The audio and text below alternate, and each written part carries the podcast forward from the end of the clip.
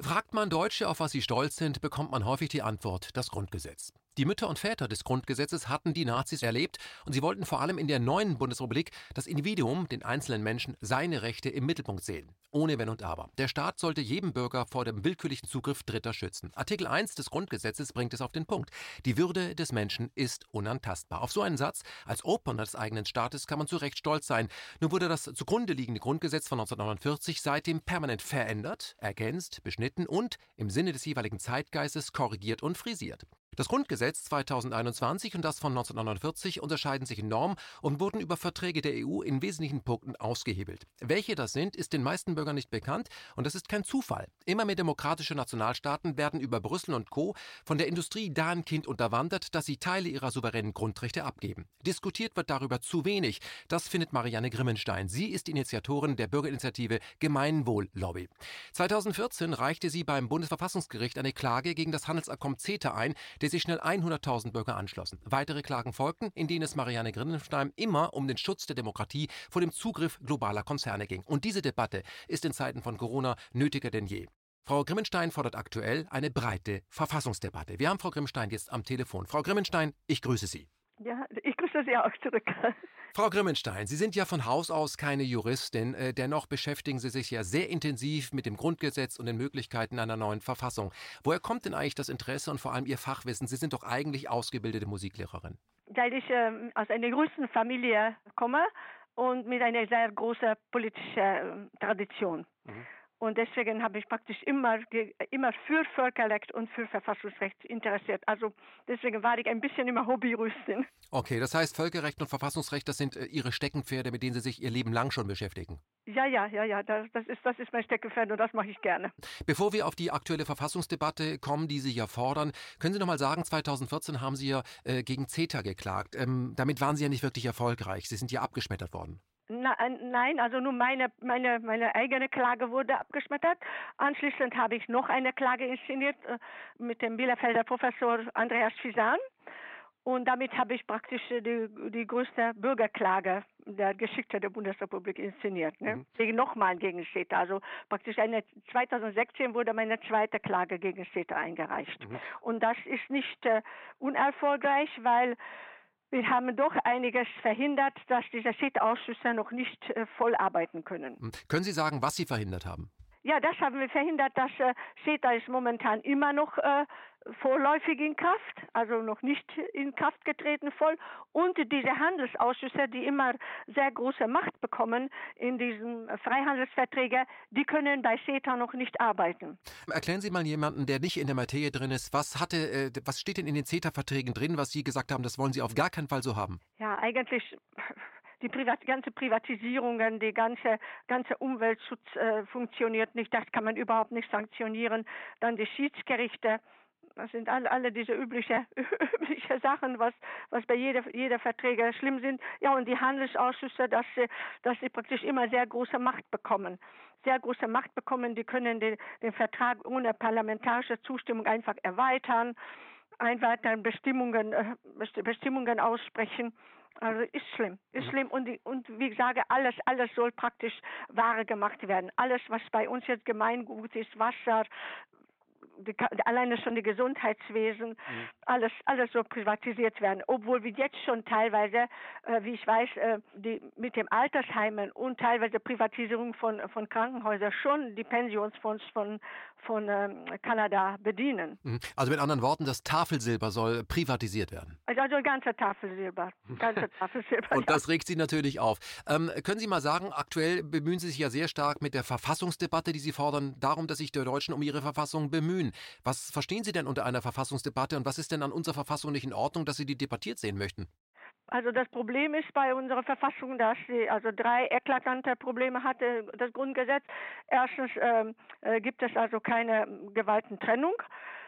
Äh, das heißt also, die, die ganze Bundesregierung sitzt auch im Parlament als Abgeordnete drin, also können sie mitbestimmen, obwohl das Parlament müsste die Regierung kontrollieren. Also wir haben eigentlich eine Gewaltenverflechtung. Mhm. Dann äh, die Bürger haben null zu sagen auf Bundesebene, das weiß äh, jeder Bürgerin und Bürger, obwohl äh, auf Bundesebene fallen die wichtigsten Entscheidungen und da können wir überhaupt äh, also null eingreifen. Wir haben also keine Volksentscheidmöglichkeiten, also keine Volksinitiative-Möglichkeiten auf der Bundesebene. Und, und das dritte Problem, das dritte eklatante Problem ist die Justiz. Der Justiz ist nicht, nicht getrennt von dem Justizministerium, also praktisch nicht getrennt von der, äh, von der Exekutive und das ist nicht in Ordnung. Das ist überhaupt nicht in Ordnung. Die Staatsanwaltschaft steht komplett unter der Anweisung von, von dem Justizminister. Da kann auch von einem Tag auf den anderen praktisch auf die Straße gesetzt werden, wenn es nicht so funktioniert, wie sein sollte. Also das, so, so, so geht es nicht. Also das sind eklatante drei Probleme. Und äh, generell muss ich noch dazu sagen, dass in dem Sinne das Grundgesetz wurde auch abgelöst, ein Identitätswechsel mit dem nächsten zwei Handelsabkommen, die schon fest abgeschlossen sind. Und das ist äh, JEFTA und, und OLFSTA, das ist mit Singapur und Japan. Ähm, da, da, haben schon die Handelsausschüsse dermaßen, und die funktionieren jetzt schon, die haben also sehr dermaßen hohe Legitimität bekommen, also alle Beschlüsse, was sie fassen, das ist äh, verbindlich, das können wir nicht mehr einklagen. Nirgends kommen keine Parlament durch, also nicht einmal EU-Parlament guckt, also auch die Nationalparlament nicht. Also praktisch nicht nur unser Grundgesetz wurde in der Tonne geklopft wörtlich, sondern auch von allen anderen EU-Staaten. Mhm. Alle anderen EU-Staaten haben praktisch mit dieser Zustimmung, ihre Verfassung ist einfach weg. Mhm. Also wir stehen im Grunde genommen in einem kompletten rechtlosen Zustand und das, das merken wir, glaube ich, immer mehr. Das merken die Bürger auch. Und wenn, wenn dieses Rechtssystem also nicht funktioniert, dann funktioniert auch unser Zusammenleben nicht mehr. Frau Grimmelstein, was Sie gerade ansprechen, dass auch, äh, möchte man zur Justiz kommen, dass die eben nicht unabhängig ist, sondern dass diese Ämter politisch besetzt werden oder auch entfernt werden, das müsste ja eigentlich sehr viele Menschen aufregen, vor allem die Justiz selber. Passiert aber nicht. Warum ist das so? Das verstehe ich auch nicht. Ich, ich vermute, dass es eher äh, dadurch kommt, dass auch, dass die Anwälte teilweise schlafen.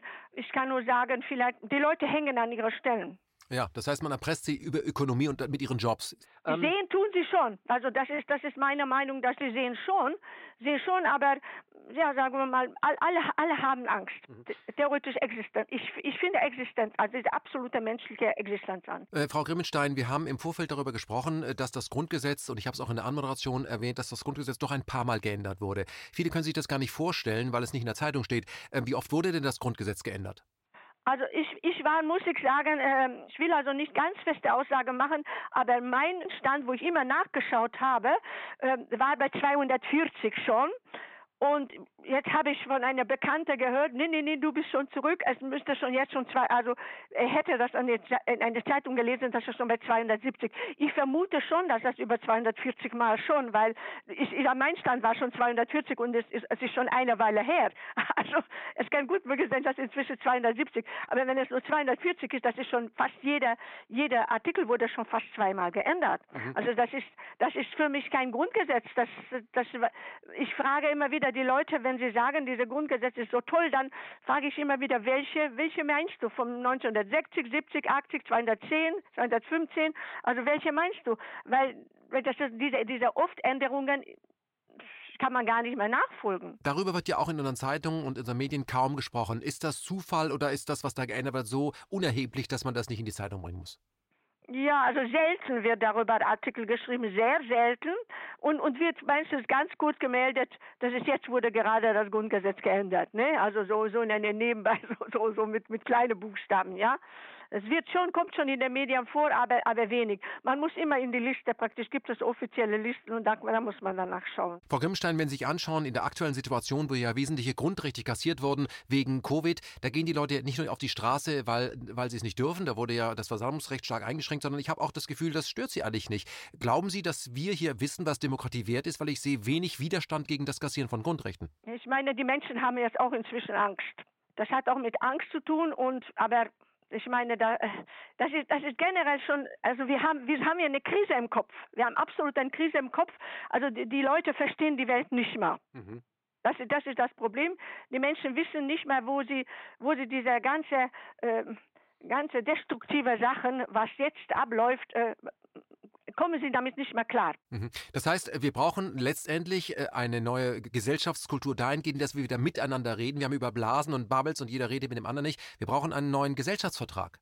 Ja, wir müssen definitiv eine neue Basis, Basis uns schaffen und das, das, das will ich mit dieser neuen Gesellschaftsvertrag machen und, und sollen die Menschen praktisch äh, sich hier einbringen können. Also das ist der Grund praktisch, warum ich diese Gemeinwohllobby gegründet habe.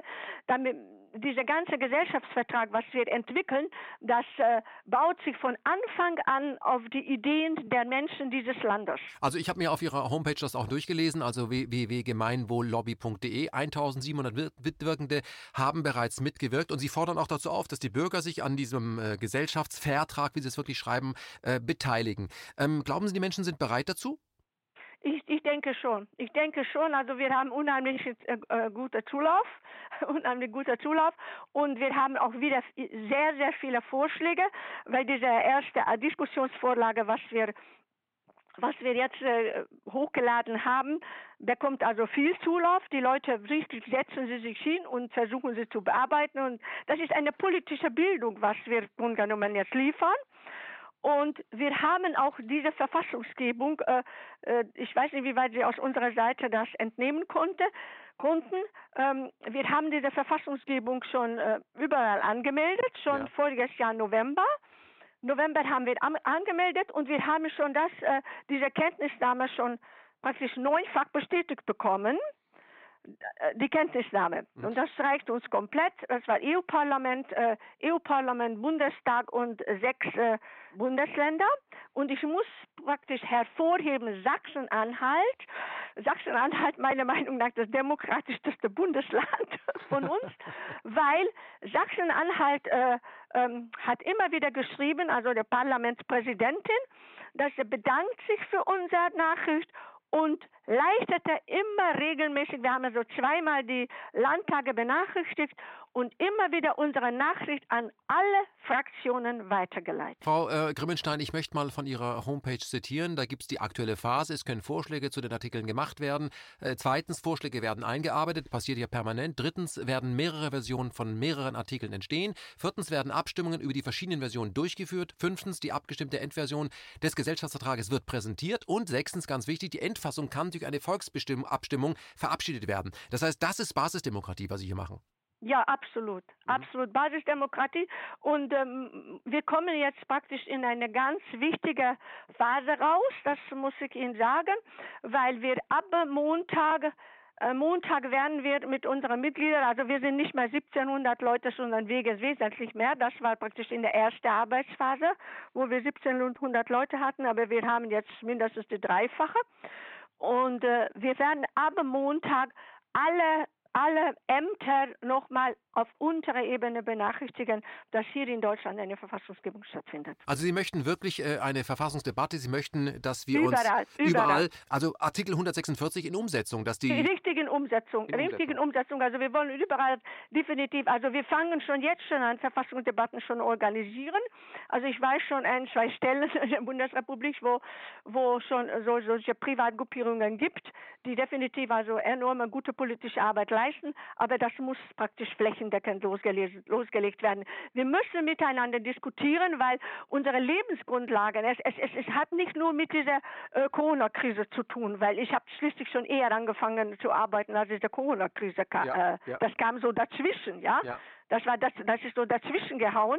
Aber generell äh, äh geht unsere Lebensgrundlagen äh, so schlecht, so schlecht, dass wir wirklich ein paar Jahre über, überlegen müssen, ob wir, ob wir überhaupt noch etwas zu essen und zu trinken haben und, und vernünftige Luft zu atmen. Ne? Und wir müssen, wir müssen für diese natürlichen Grundlagen was tun, wenn wir überleben wollen. Und generell auch im sozialen Bereich, die Spaltung äh, der Gesellschaft wird immer größer, Armut wächst. Wir haben schon mindestens drei Millionen ähm, äh, Kinder bei uns in Deutschland, die in Armut leben. Die Obdachlosigkeit wächst auch und generell auf der ganzen Welt äh, äh, wächst, der, wächst der Hunger wahnsinnig, wahnsinnig.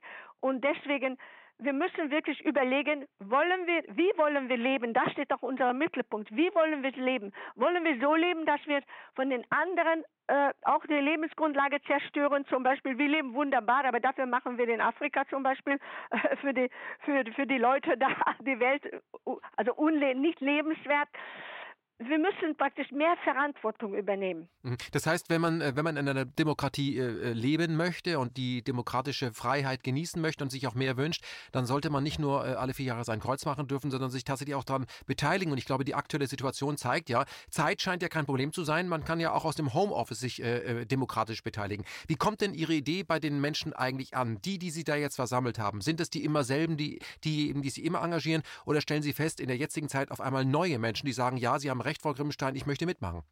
Also das kann ich jetzt, muss ich sagen, nicht abschätzen, aber ich merke, dass die Interesse unheimlich groß ist. Dass es unheimlich groß ist und grundgenommen, ich glaube schon, wenn wir jetzt äh, ganz gezielt dieser gesellschaftliche Dialog äh, äh, lostreten wollen, ne? weil äh, grundgenommen alles, alle, alles äh, sind in dieser geistigen Krise gefangen. Ne? Und äh, also praktisch alle Fenster sind momentan zu. Und die einzige Möglichkeit, die äh, Fenster zu öffnen, dass wir miteinander anfangen äh, zu, zu diskutieren und miteinander kooperieren. Also man kann sagen, wir müssen miteinander reden, weil wir miteinander leben wollen. Ja. Ja. So kann man das ja sagen. Ähm, das möchte ich ja auch, also das äh, versuchen wir ja auch immer zu kommunizieren, weil es ja auch Leute sagen, ja, mit denen und denen reden wir nicht, sagen wir als Journalisten, wir müssen mit allen reden. Unser Job ist, die Kommunikation herzustellen und sie nicht zu zerstören. Da stoßen wir oft auf taube Ohren, aber finde ich ja wunderbar, dass Sie, äh, doch etwas älter als ich, das genauso sehen, weil das ist für mich Demokratie, mit der anderen Seite zu reden, was nicht bedeutet, dass man die Argumente gleich übernimmt. Ähm, was ist denn Ihr Ziel? Also wenn, wenn das jetzt weiter wächst, dann gehe ich von aus, weil wir machen dafür ja auch Werbung. Was ist Ihr Ziel? Was wollen Sie, wenn es überall verfassungsgebende Versammlungen gibt? Was soll denn passieren am Ende des Tages? Ja, gut genommen, dass diese, diese, durch diese Verfassungsdebatten wollen wir die Menschen schulen, ja, schulen und sollen sie auf jeden Fall in diese Konstrukte, dieser Gesellschaftsvertrag, was wir haben, praktisch ihre Ideen einbringen. Wir müssen über ganz, ganz viele Sachen uns entscheiden. Wie gesagt habe, wie wollen wir leben? Wir wollen überlegen, wie wollen, wie wollen wir überhaupt unsere, unsere, unsere Geldsystem, was total wichtig ist, ne? Wie wollen wir das, das gestalten? Wie wollen wir unser, unser Bildungswesen gestalten. Also es ist so viel im Argen und ich muss Ihnen sagen, ich ähm, ich habe ähm, 2000, warten Sie mal, 2008 war das, glaube ich, wo ich ein Studienprojekt äh, gemacht habe und es ging nur um die Ideen der Menschen hier in Deutschland. Und ich bin also so begeistert und so viele Ideen sind in, in, in, in diesem Land drin, das ist so eine Goldgrube und ähm, ich, äh, ich bin also total schockiert, dass das bis jetzt dieser Schatz nicht verwendet werden konnte. Mhm. Frau Grimmstein, jetzt könnte man auch zu Ihnen sagen, Sie sind ja so engagiert, ähm, warum gründen Sie nicht eine Partei? Nein, Partei ist Partei führt nicht zum Ziel. Partei ja schon mal irgendwie Partei ergreifen. Ja. Und, äh, und deswegen, das ist wieder fängt an mit dieser Konkurrenzdenken. Und das muss weg. Eine bestimmte gesunde Konkurrenz gibt es schon, aber so diese, diese Konkurrenzdenken gibt es, also da, davon müssen wir Abschied nehmen. Mhm, also wir können ja eine gesunde Kom Kombination machen aus äh, Kooper Kooperieren und äh, Konkurrenz, ich nenne es Kooperenz. Also die bessere Idee soll sich durchsetzen, aber der andere muss nicht ersetzt werden, sondern wir arbeiten zusammen, wie jede normale Familie funktioniert. Äh, so könnte man das ja machen. Ähm, was ist Ihr Ziel? Ich meine, es wird ja auch äh, in den nächsten Stunden, hätte ich was gesagt, wird ja auch in diesem Land gewählt. Äh, wollen Sie denn politisch Einfluss nehmen? Ich weiß es gar nicht, ob es gewählt wird, muss ich sagen, weil wir sind definitiv da. Also ich, definitiv sind wir da. Also diese Verfassungsgebung werden wir jetzt in der nächsten Woche definitiv ganz breit machen, ganz breit machen. Und deswegen weiß ich gar nicht, ob es, ob es gewählt, definitiv gewählt wird, äh, in, während dieser Zeit, wo wir jetzt gerade, gerade diese verfassungsgebende Verfa äh, Verfassungsgebungsphase uns befinden. Weil wir befinden uns definitiv momentan jetzt schon in einer sogenannten Übergangsphase, ja? In dieser Übergangsphase. Das heißt eigentlich, dass alle, alle Regierungen, was, was, was hier jetzt momentan äh, äh, fungieren, die sind eigentlich momentan nur geschäftsführend. Ja, also das, was Sie Übergangsphase nennen, das ist ja das, was Klaus Schwab den Great Reset nennt. Ja, aber wir sind in der Übergangsphase bis zu unserer, äh, unserer, unserer Verfassungsgebung. Ne? Mhm. Aber wie gesagt, nochmal zu Herrn äh, Schwab vom World Economic Forum, der, der möchte ja auch die Welt verändern. Der sagt ja auch, wir können nicht so weitermachen. Der nennt es Great Reset. Und der hat uns ein paar Vorschläge, Vorschläge schon hingeknallt und gesagt, so soll es aussehen. Äh, wollen Sie die nicht annehmen, oder, weil Sie bessere Vorschläge haben oder sehen Sie Konkurrenten? Wie stehen Sie denn dazu, was Herr Schwab möchte? Nee, nee, was, was der Schwab möchte, da möchte ich gar nichts. Weil hier haben keine, keine was zu sagen. Das Volk soll selber sagen, was, was, was, was, was die Menschen hier möchten. Mhm. Die Menschen sollen im ganz breite Basis miteinander definitiv, wie ich sage, diskutieren. Und sie sollen ganz frei entscheiden können. Also im Grunde genommen, meine Aufgabe ist mit meinem mein, mein Gemeinwohllobby, ja, mein Gemeinwohllobby ist grundsätzlich ein Koordinationsorgan und er setzt sich für die Entscheidungsfreiheiten der Menschen ein. Mhm. Und mir ist wichtig, äh, wie, also mir ist nicht wichtig, äh, ne, wichtig ist, wie, wie die Menschen äh, entscheiden, also frei entscheiden, das ist mir total wichtig, aber wie sie entscheiden, das ist mir wirklich völlig egal. Aber die sollen frei entscheiden können und frei sich entfalten können. Das ist mir wichtig. Und das hat, das will bestimmt der Herr Schwab nicht. Ja. Der möchte nämlich eine Suppe hinlegen, was er gekocht hat, und deswegen soll er praktisch, sollen alle diese Suppe essen. Nein, wir sollen gemeinsam ko kochen, gemeinsam kochen wir in Großfamilie, und jeder soll nach seinem Können zu dieser Suppe diese Zutaten beibringen, was euch seine Fähigkeiten geben. Mhm. Ich glaube, Frau Grimmenstein, sagen zu können, dass das Weltbild von Herrn Schwab und dass sich, dass Ihr Weltbild, dass sich das unterscheidet. Äh, wie wie, ist Ihr Weltbild? Wie ist Ihr Menschenbild? Wie, wie ist der Mensch? Ist der Mensch ein Egoist oder ist der Mensch äh, ein kooperatives Wesen oder kann man das gar nicht sagen? Der Mensch ist eigentlich von Geburt aus eigentlich ein soziales und kooperatives Wesen ist. Aber wenn wir diese Möglichkeit für ihn äh, verbauen, also die Gesellschaft selber von Struktur her, dann machen wir diese Grundlagen, was der Mensch ist eigentlich von Geburt aus Positives hat, machen wir komplett kaputt. Und deswegen müssen wir also heftig an unserem Bildungswesen arbeiten, aber wie gesagt, zusammen. Von den Menschen aus muss das rauskommen. Und die meisten Menschen sind schon in dieser Richtung. Die merken das, dass das hier vieles nicht funktioniert vieles nicht funktioniert. Und deswegen müssen wir uns mit diesen Debatten Luft schaffen und aber nicht eine Fertigsuppe. Diese Suppe müssen wir gemeinsam kochen. Mhm. Absolut gemeinsam wie eine Großfamilie in der Großküche. Frau Marianne Grimmenstein, ich bedanke mich ganz herzlich für Ihr Engagement und die Power, müssen Sie sagen, haben Sie ja wirklich. Äh, jetzt werden sehr viele Leute, die das hören, äh, sagen, ich möchte da gerne mitmachen. Ich möchte mich gerne beteiligen. Ich möchte mich endlich demokratisch beteiligen. Jetzt habe ich ja die Zeit im Homeoffice und das klingt nicht so langweilig wie irgendeine Parteiveranstaltung. Wo kann man sich bei Ihnen schlau machen? Wo kann man mitmachen? Ja, also mitmachen, mitmachen. Die Leute sind meistens begeistert von unserer Homepage, weil ich fühle auch logisch sehr viele An äh, Telefonate und bekomme ich auch jeden Tag sehr viele Anfragen. Ähm, Sie, Sie müssen einfach, also www.gemeinwohllobby.de gehen und dann äh, einfach offizielle Mitgliedschaft, offizielle Mitgliedschaft, offizielle Mitgliedschaft heißt nicht, dass es praktisch äh, ähm, äh, Gemeinwohllobby-Mitglied wird man, wird man nicht Gemeinwohllobby-Mitglied, weil die Gemeinwohllobby ist ein Team, was praktisch diese ganze äh, Verfassungsgebung managt. Man wird äh, Teil dieser Verfassungsgebung. Das heißt, man ist ein Mitdenker, ein Mitgestalter. Ja. Automatisch. Und dann kann man sich in der jeweiligen Gruppe mit einbringen, in Kommunikation und dann wird auch gezeigt, äh, wo man gebraucht wird und man kann sich einbringen und wo man sich trifft vor allem. Das ist der entscheidende Punkt.